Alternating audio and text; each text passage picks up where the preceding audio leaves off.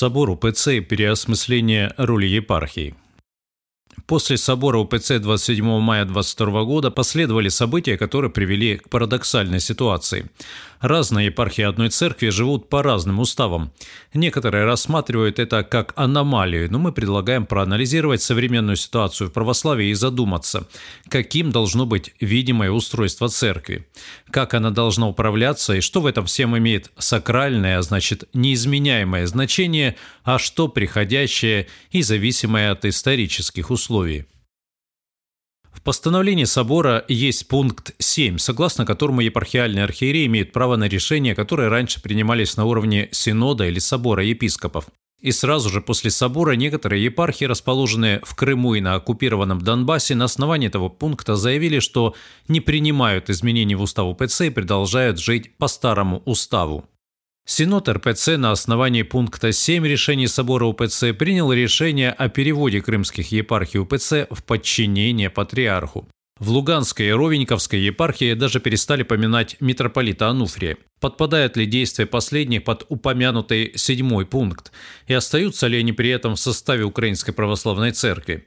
Ответы на эти вопросы даст время, но уже важно то, что с одной стороны епархии проявляет самостоятельность, которую трудно представить в недавнем прошлом, а с другой сама УПЦ как бы подталкивает их к подобной самостоятельности. То есть идет явное переосмысление роли епархии в системе управления церковью. Еще одним ярким примером статуса епархии как самостоятельных субъектов межцерковных отношений является ситуация с Элладской и Кипрской церквами. Там на уровне церкви признали ПЦУ, но отдельные епархии, метрополии сделать это отказались. Соответственно, и РПЦ, и УПЦ прекратили евхаристическое общение с пропЦУшными архиереями и сохранили общение с теми, кто Думенко не признал. То есть Элладская Кипрская церкви рассматриваются не как единое целое, а как совокупность епархий, с которыми могут быть совершенно разные отношения. Плюс ко всему, епархии, не признавшие ПЦУ, отвергли соответствующие решения руководящих органов своих церквей. И эту ситуацию, кстати, полезно вспомнить тем критикам собора УПЦ, которые говорят о невозможности для разных епархий УПЦ жить по разным уставам. Так ли важен статус? Собор Феофания не объявил автокефалию ПЦ, но убрал из устава все положения, в которых упоминалась русская православная церковь, в частности, про связь с поместными православными церквами через РПЦ. Остался не вполне очевидным и вопрос нынешнего статуса УПЦ. Это автокефальная поместная церковь или по-прежнему автономия в составе РПЦ.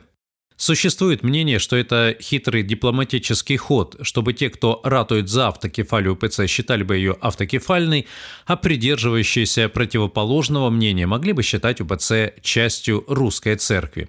Однако рискнем предположить, что на самом деле это вовсе не уловка и не стремление угодить и тем и другим. Это начало изменения церковного сознания, а именно осознание факта, что юрисдикционный статус, диптихи и даже административное устройство церкви могут видоизменяться. Главным является нечто иное, более фундаментальное, то, что имеет сакральный характер и, соответственно, зафиксировано в Священном Писании.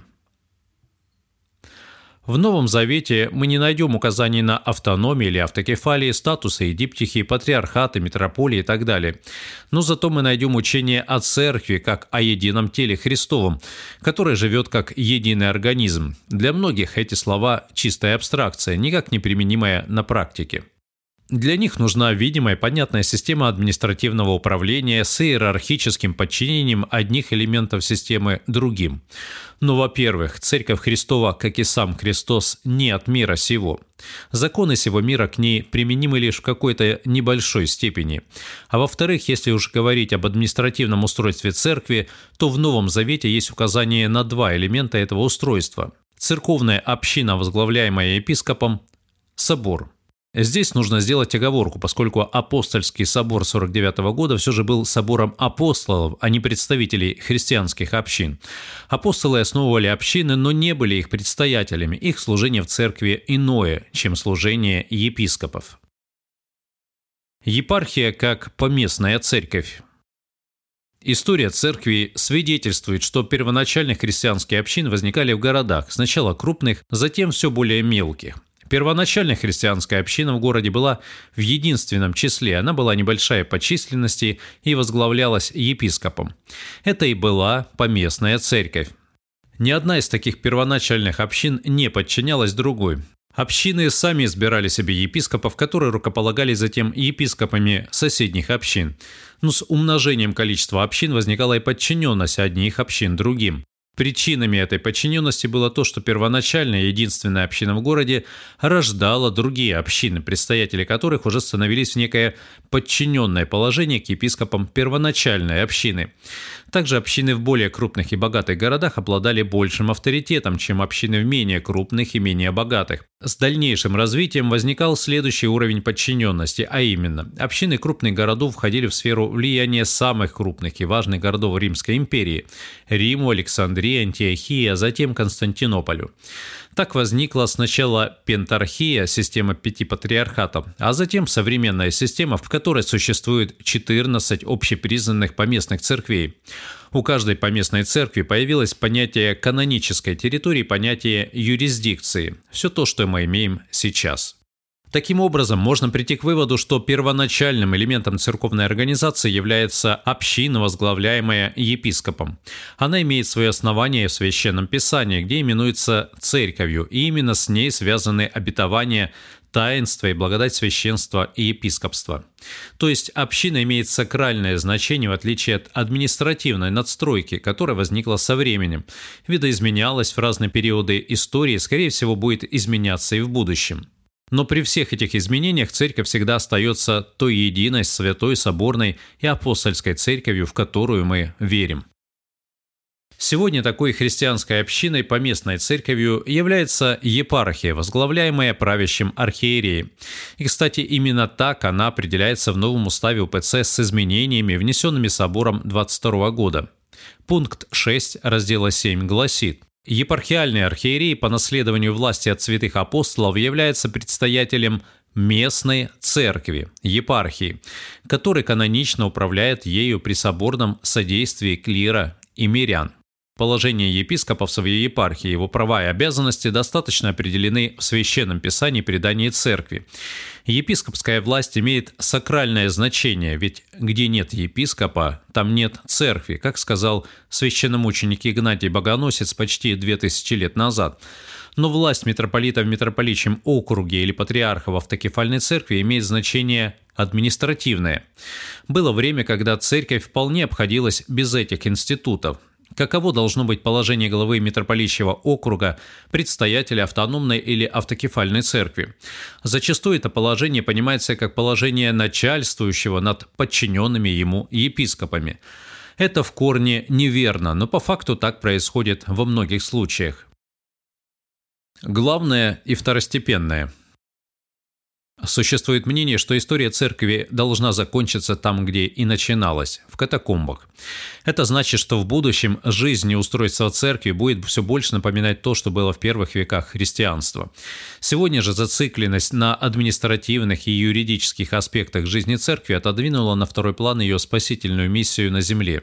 Бесконечное ковыряние в текстах канонических правил, причем без уяснения их смысла и условий, в которых эти правила действовали, привели к забвению самого главного – любви к Богу и ближнему. Сейчас как никогда важно осознать, что церковь не от мира сего, и единство в вере, нравственности и таинствах – это и есть подлинное единство церкви. Сегодня становится все более ясным, что административное устройство церкви должно опираться на священное писание и опыт древней церкви, а не на модель, созданную, когда христианство было государственной религией почти всех стран Европы. Поэтому можно предположить, что в церкви будут проявляться следующие три тенденции, которые имели место в истории церкви первых веков. Тенденция первая – усиление роли мирян.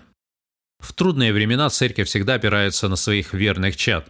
В условиях, когда государственная власть влиятельные люди, а порой даже и епископат отказывают церкви в поддержке или прямо вредят ей, именно миряне оказываются той силой, которая помогает церкви выстоять.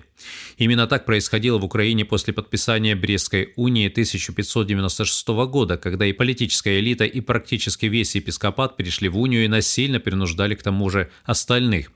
Появление в сегодняшней Украине Общественного союза «Миряне» также подтверждает данный тезис.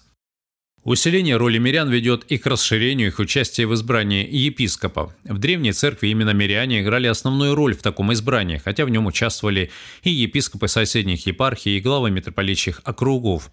Множество письменных памятников, в том числе и правила соборов, говорят, что епископы могут совершать хератонию только того лица, избрание которого одобрено народом.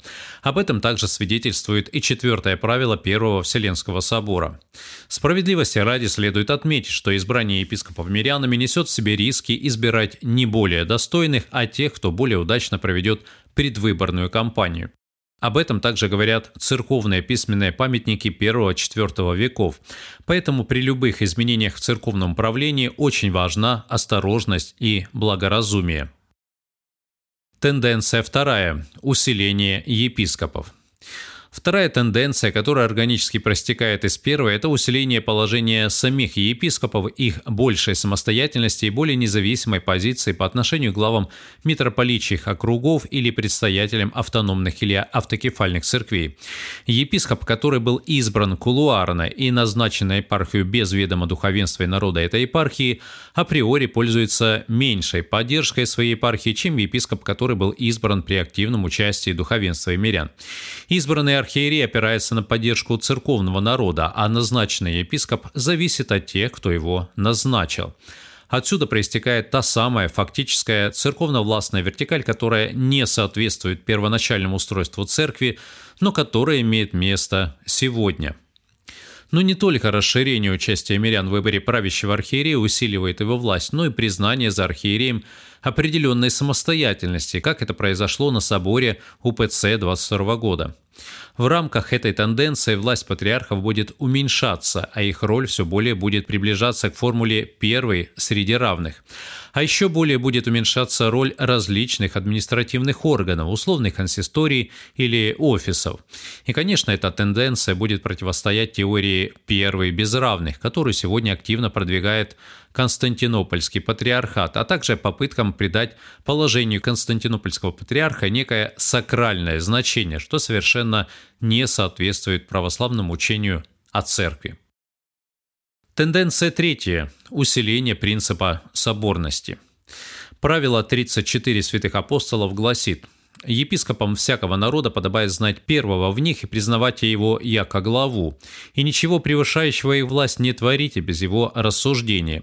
Творите же каждому только то, что касается до его епархии и до мест к ней принадлежащей. Но и первый ничего да не творит без рассуждения всех, ибо так будет единомыслие, прославится Бог о Господе во Святом Духе, Отец и Сын и Святой Дух. Это правило довольно четко описывает взаимоотношения первого епископа и остальных архиереев. Все, что выходит за рамки епархии, делается с советом первого, а первый ничего не может делать без собора. Уменьшение роли условного церковного начальства и упрочение положения епархиальных архиереев естественным образом будет способствовать тому, что они будут собираться вместе и сообща принимать решения по вопросам, выходящим за рамки отдельной епархии.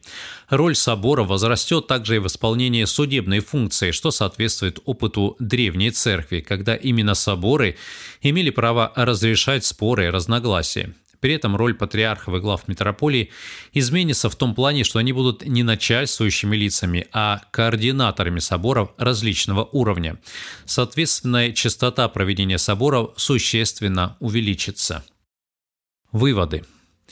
В свете этих тенденций, которые, конечно, не приведут к быстрым изменениям, может оказаться, что вопрос юрисдикции статуса вообще перестанет иметь такую уж важность, которую ему придают сегодня. Именно епархия, управляемая епископом, станет основным субъектом внутрицерковных отношений. В первом тысячелетии существовала точка зрения, что любая церковная община должна находиться в юрисдикции одного из пяти патриархатов. Сегодня установилось правило, что любая община должна входить в юрисдикцию одной из 14 поместных церквей. Однако такое мнение может оказаться не единственно возможным. В мире есть множество стран, где церковь представлена общинами одновременно нескольких поместных церквей, например, США, Западная Европа, что можно назвать канонической аномалией. Уже упомянутый опыт Элладской Кипрской церкви говорит, что православие может двигаться по пути усиления автономии отдельных епархий.